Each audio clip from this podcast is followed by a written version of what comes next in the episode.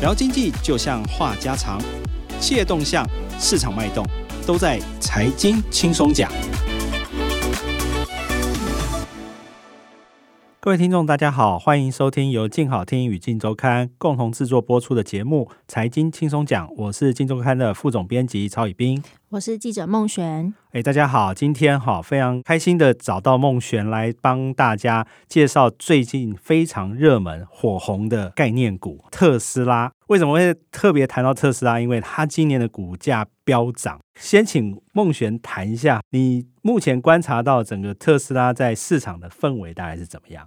其实他这今年初的时候到现在，其实这一年下来。它股价涨了大概六倍以上，六倍对。然后它在十二月初的时候，它的那个市值是六千亿美元，就是天文数字，没错，是一个天文数字。其实，在在这个美股的那个历史上面来看的话，它其实是第六家达到这样子里程碑的一个企业，这样子。而且它成立的时间其实是跟其他的公司比较起来是很短。譬如说，我们刚才提到那六家公司，包含了谁？微软，对，苹果。对不对？这些公司的历史都比它长非常久。这家特斯拉才成立十几年，却成为就是美股历史上就是呃市值第六大的公司，而且还不止这样，对不对？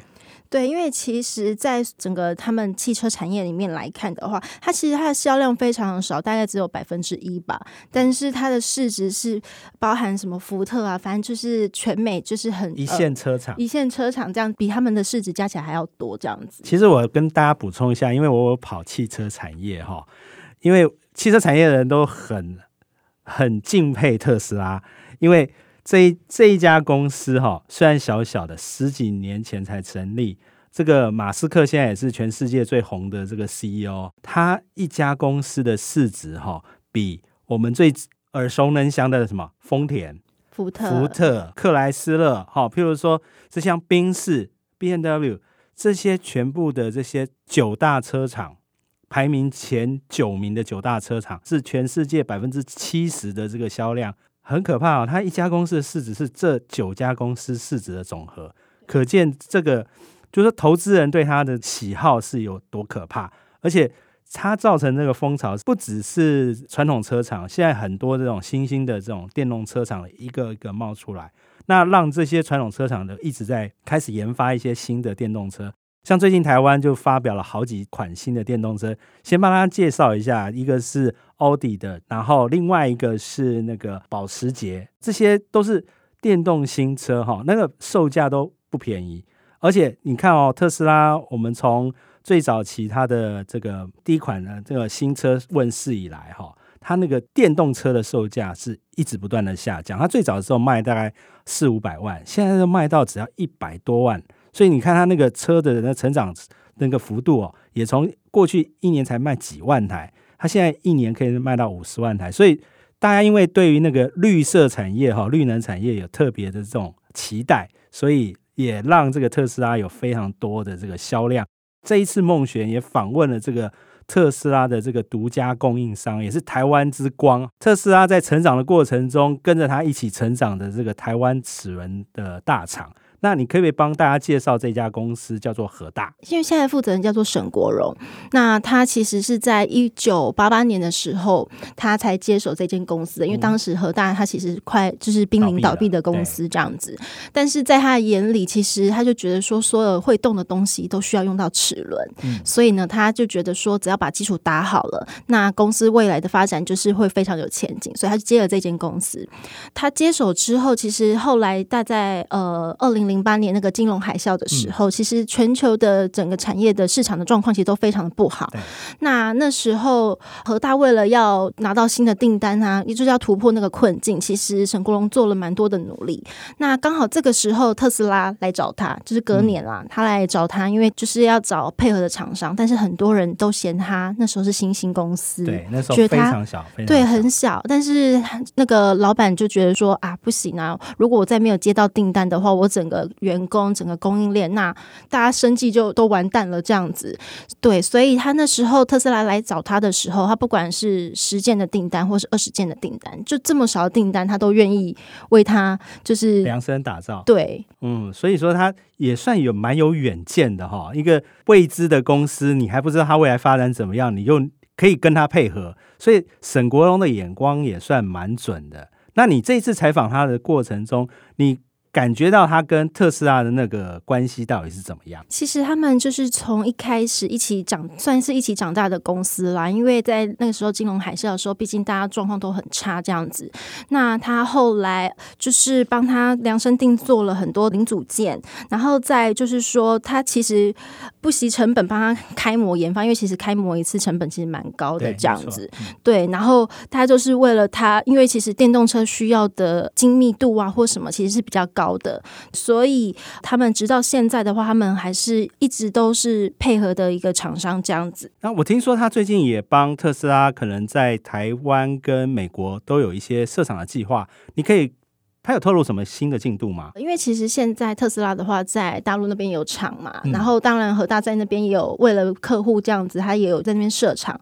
那另外就是说，在加州的部分，其实沈国荣那天也有透露，就是他在加州这边已经选定了两个地方，准备要设厂这样子。因为其实他在三年前就已经在美国有评估，就是在找地方。那找半天，因为后来特斯拉在加州那边有厂房嘛，然后他现在又要在德州，所以他就是选择在。这附近最近的地方，然后选了两个地方设厂，这样子。目前的话，其实他除了在美国有设厂，其实他在台湾也设了一个非常大的基地，是吗？对，现在的话，他其实最新的话就是在那个嘉义那边，他现在一期、二期都已经建完了。然后投资多少钱？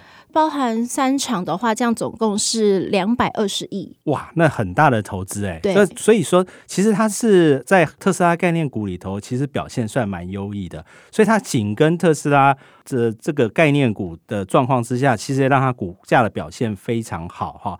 最近我们也听到他也有做一些大的调整，听说好像找了谁来接执行长的位置？哦，那就是他的女儿啦，因为他其实有两个女儿。然后他在今年九月的时候，公司新设立了一个执行长的一个职位，那就是请他的女儿来接任这样子。嗯哼，那。你有听到他女儿的一些状况吗？其实他女儿并不是大家外面想的那种空降部队哦，因为他在美国念完书之后，其实他后来就马上进到公司工作。其实这样算下来，也有将近快二十年的时间这样子。听说嘛，这个小女儿当初好像。并不是一开始就想要回合大，中间好像对，因为其实他一开始在美国念书的时候，他是主修那个经济，然后他其实后来是想要往金融业发展，他本来是想要到那个花旗银行工作。那因为爸爸的事业越做越大嘛，然后爸爸就觉得说啊，不行啊，一定要找个人回来帮我这样子，所以他就去找他的女儿，然后聊聊聊聊到最后，他就愿意说哦好，那我就回家工作帮忙这样子。所以说，一个公主回家接家业。是因为爸爸的一句话，放弃了这个金融业的高薪就对了。对，所以除了他女儿之外，当然就是说，大家也很好奇啊，沈国荣这个人到底是什么样一个人哈？那听说他创业之前还在某个大的集团跟一个很厉害的创办人一起工作，好像也对他的事业发展有很大的启发。你好像这次有写到这些相关的故事，跟大家分享一下吗？对，其实那个沈国荣他的那个学业成绩一直都非常好。他在高中的时候他是念建中，然后他跟之前前总统马英九啊，还有那个星光集团的吴东明都是同学这样子。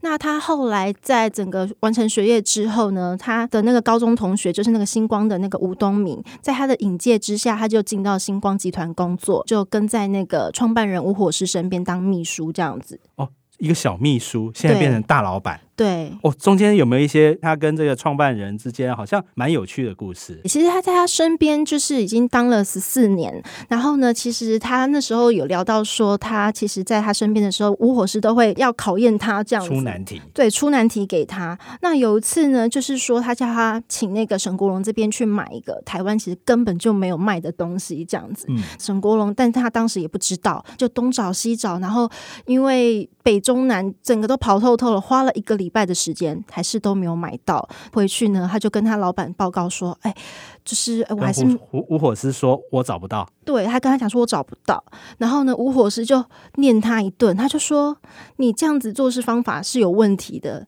他说：“你其实你只要打电话到那个产品的那个代理商，代理商问一下，在台湾到底是由谁来销售，你马上就可以找到那个买的那个通路了。这样子根本就一通电话只要二十分钟就好，你根本不需要花一个礼拜的时间，然后还要南北奔波这样子。”OK，所以他从这个跟吴火师之间哦，就是说一个大老板之间。也学到很多管理的一些精髓。后来他就来接手和大。那接手和大的这十几年之间，听说他的营收也非常可怕，对吧？对，因为其实那时候他一开始接手的时候，其实公司的年营收才六千万而已。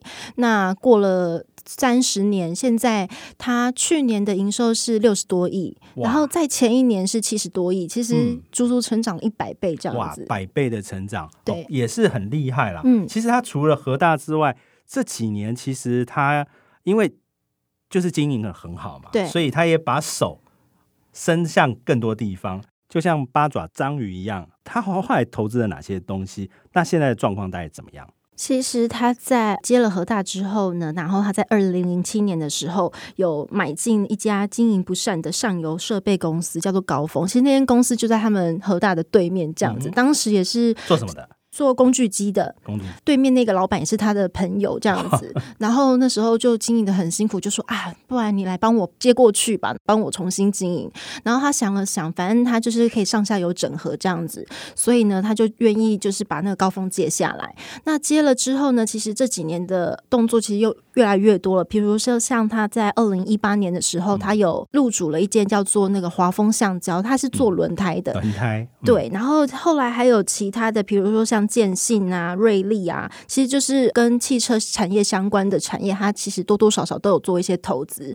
然后另外一个就是说，哦，今年他还有入主了一间叫做木康生意的，嗯，这间公司其实也是朋友有名的，很有名的。他其实他是那个维谷利的那个经销商，这样子哦。现在老人家最常吃的这个保健食品之一，对，所以他有。投资相关的这个经销商，算眼光算蛮准的啊。对，除了这个之外，听说他为了这个生医还是什么产业？还让他另外一个女儿去接，是有相关的事业吗？呃，没有，他其实是让，因为他其实有两个女儿，那小女儿当然就是用负责他和大，那大女儿的话是在那个高峰，在那个做工具机的那间公司这样子，所以他去让他大女儿去接高峰，就是在对面那家公司。对对对对对。OK，所以虎父无犬女嘛，两个女儿也都是很厉害。那你这次访问他的过程中，到底他这个人有什么特质？他其实是一个非常谨慎，然后很很内敛的一个人。他在说话的时候，其实他都会预设你已经要讲什么了，他才会做回答。因为老板嘛，他都会有自己，就是会有做一些收藏啊、投资什么的。像他在他的办公室就有挂一些字画，那那也都是跟经营相关。他那一幅字画叫做“追求卓越”，其实 其实就是也要提醒他自己，说在经营的时候一定要再更精进这样子。今天非常谢谢孟璇哈带来这么精彩这个特斯拉概念股和大的故事，感谢各位听众的收听，也请持续锁定由静好听与静周刊共同制作播出的节目《财经轻松讲》，我们下次见，谢谢，谢谢，拜拜。想听爱听，就在静好听。